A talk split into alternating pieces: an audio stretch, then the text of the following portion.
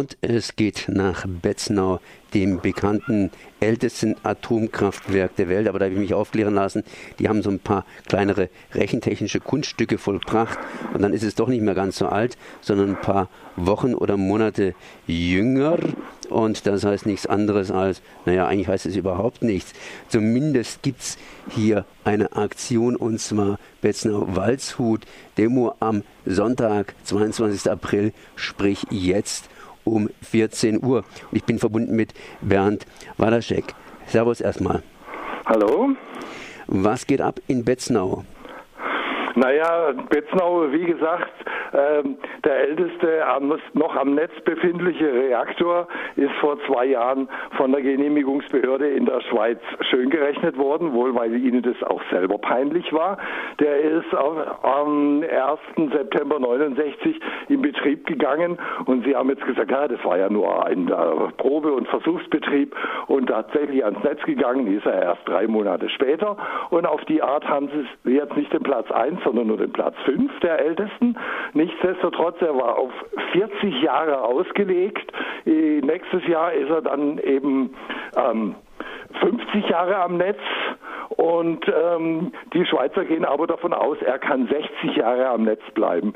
Und das vor dem Hintergrund, dass schon in den 90er Jahren die, das Öko-Institut nach einer umfangreichen Untersuchung gesagt hat, der Reaktor ist russischer Standard, nur besser geputzt vor dem Hintergrund, dass das ähm, das, äh, das sind ja zwei Reaktoren in Betznau und beide liegen auf einer Insel in der Aare, haben also von daher ganz wenig Möglichkeiten, sich räumlich äh, zu disponieren. Das heißt, ganz viele Leitungen sind da nicht redundant verlegt, also nicht getrennt verlegt. Und das ist ja gerade bei Atomkraftwerken ganz wichtig, dass äh, Löscheinrichtungen, dass Notstromeinrichtungen, dass die getrennt verlegt werden, falls eine ausfällt, dass die andere noch funktioniert im Falle eines Feuers oder im Falle eines Hochwassers. Da arbeiten die Schweizer Initiativen auch schon seit sechs Jahren dran, dass sie hochgerechnet haben, die Hochwasser, wie sie in der Aare eigentlich alle ein bis 200 Jahre zu erwarten sind, würde dieses Atomkraftwerk nicht unbeschadet überstehen. Ähm, Habe ich Moment mal jetzt mal ganz kurz, äh, alle ein bis 200 Jahre kommt so ein Hochwasser. Ja, haben, ja. haben, die, haben die mal interpoliert, dass doch äh, auch anhand von historischen Hochwässern und da rechnen sie eigentlich damit, dass das Hochwasser ähm, das Kraftwerk überschwemmen würde. Auch weil vorne dran diverse Wehre sind, die sich wahrscheinlich schnell mit Treibholz zusetzen und dann wäre das problematisch. Ich meine, wir haben ja inzwischen diese Klimaerwärmung, sprich das Wetter ist etwas unberechenbar genau. und da passiert das eine oder andere und das sind ja historische Daten, die ja. eben sich auf 200 Jahre beziehen und äh, ähm, jetzt sind die Karten etwas anders gemischt, sprich äh, der Sonnenschein macht uns alles kaputt. Aber im Prinzip sind es die Fakten, wie sie schon seit Jahren vorliegen. Dann ähm, hat ja letztes Jahr ähm, die Untersuchungsbehörden feststellen müssen, dass im Stahlmantel des Reaktors Einschlüsse sind. Neudeutsch Flakes genannt, ähm, wo sie sich nicht schlüssig waren, ist es jetzt ein Zeichen der Alterung oder ist es von Anfang an in dem Stahl drin? Sprich, war der Stahl nicht so optimal, wie man sich das damals vorgestellt hat, als es eingebaut wurde? Ist ja auch nicht sehr beruhigend. Nichtsdestotrotz hat sich die Genehmigungsbehörde jetzt darauf festgelegt, diese Einschlüsse, das sind über 1000 Einschlüsse von ein paar Millimetern Größe, die sind schon immer da und von daher sind die kein Problem für einen Betrieb. Und daraufhin ist das äh, Kraftwerk letzten Monat nach drei Jahren Stillstand wieder ans Netz gegangen. Und äh, das ist jetzt ein Umstand, also sich das so ähm, hinzurechnen, nach drei Jahren würde beispielsweise in Frankreich, wenn ein AKW zwei Jahre still liegt, darf es nicht mehr ans Netz. In Deutschland gibt es eh ähnliche Voraussetzungen. Also auch unser baden-württembergischer Minister Untersteller hat gesagt, so ein Atomkraftwerk würde bei uns keine Betriebsgenehmigung mehr erhalten. Die Schweizer sind da auf ihre Art gnadenlos und wie gesagt gewillt, das Teil noch elf Jahre am Netz zu lassen.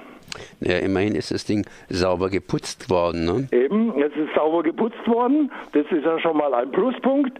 Und es ist auch noch eine andere Schönrechnung ähm, e-, evaluiert worden, nämlich ähm, im Falle eines Erdbebens, und auch Erdbeben sind hier am Hochrhein äh, nicht ausgeschlossen, kommen eigentlich mehr oder weniger regelmäßig vor.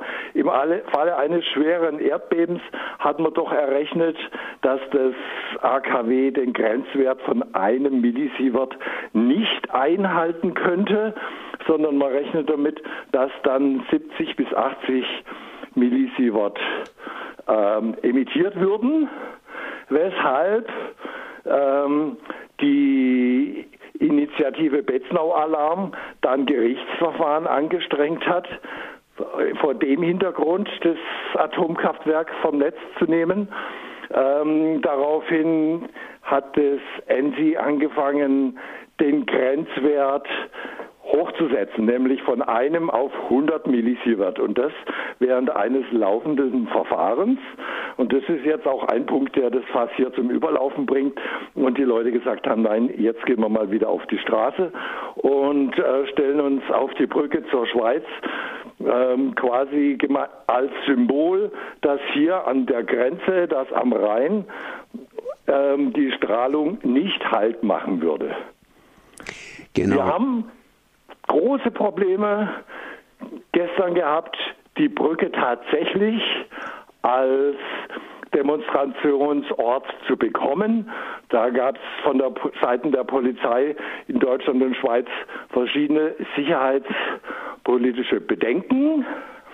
Äh, in unseren Augen ist das größte sicherheitspolitische Bedenken beispielsweise im Falle einer Evakuierung. Dann würde nämlich hier am Hochrhein, wo ähm, doch viel, viel mehr Menschen wohnen, als beispielsweise in Fukushima evakuiert werden müssten, dann würde hier am Hochrhein die gesamte Verkehrsinfrastruktur zusammenbrechen.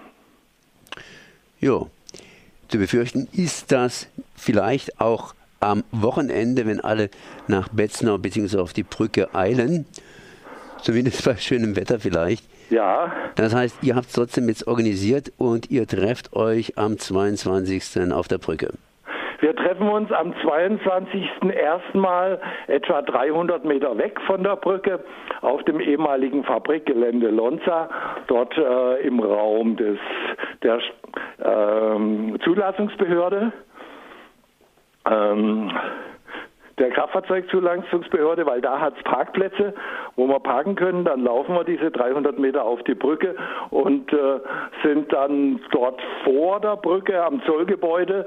Und wir haben jetzt schlussendlich nach den langen Verhandlungen Genehmigung für eine halbe Stunde, die wir auf der Brücke stehen und dort Reden halten. Und die restliche Zeit werden wir vor der Brücke stehen und da werden unter anderem sprechen die Regularitz, die grüne Vorsitzende der Schweizer Grünen, ähm, die Silvia Kotting-Uhl, unsere grüne Bundestagsabgeordnete und Fachfrau für Nuklearfragen und Axel Mayer, in eurem Raum wahrscheinlich hinlänglich bekannt, als, äh, als, als Veteran der Anti-Atom-Bewegung und BUND-Regionalvorsitzender. Genau. Ja, dann wünsche ich euch viel Erfolg für das Wochenende. Danke. Du hast mir noch kurz gesagt, dass äh, später noch was anderes stattfinden wird. Genau. Äh, wir haben für nächste Woche für den Tschernobyl-Gedenktag haben wir eine Kunstausstellung geplant. Die wird dann vier Wochen im Landratsamt zu sehen sein. Ähm, da stellen zwölf Künstler aus Deutschland und Schweiz entlang des Hochrheins ähm, Werke aus zum Thema Leben mit dem atomaren Risiko. Und dazu ist eben am 26 die Vernissage im Landratsamt Waldshut. Bernd Walacek, ich danke dir mal für diese Informationen.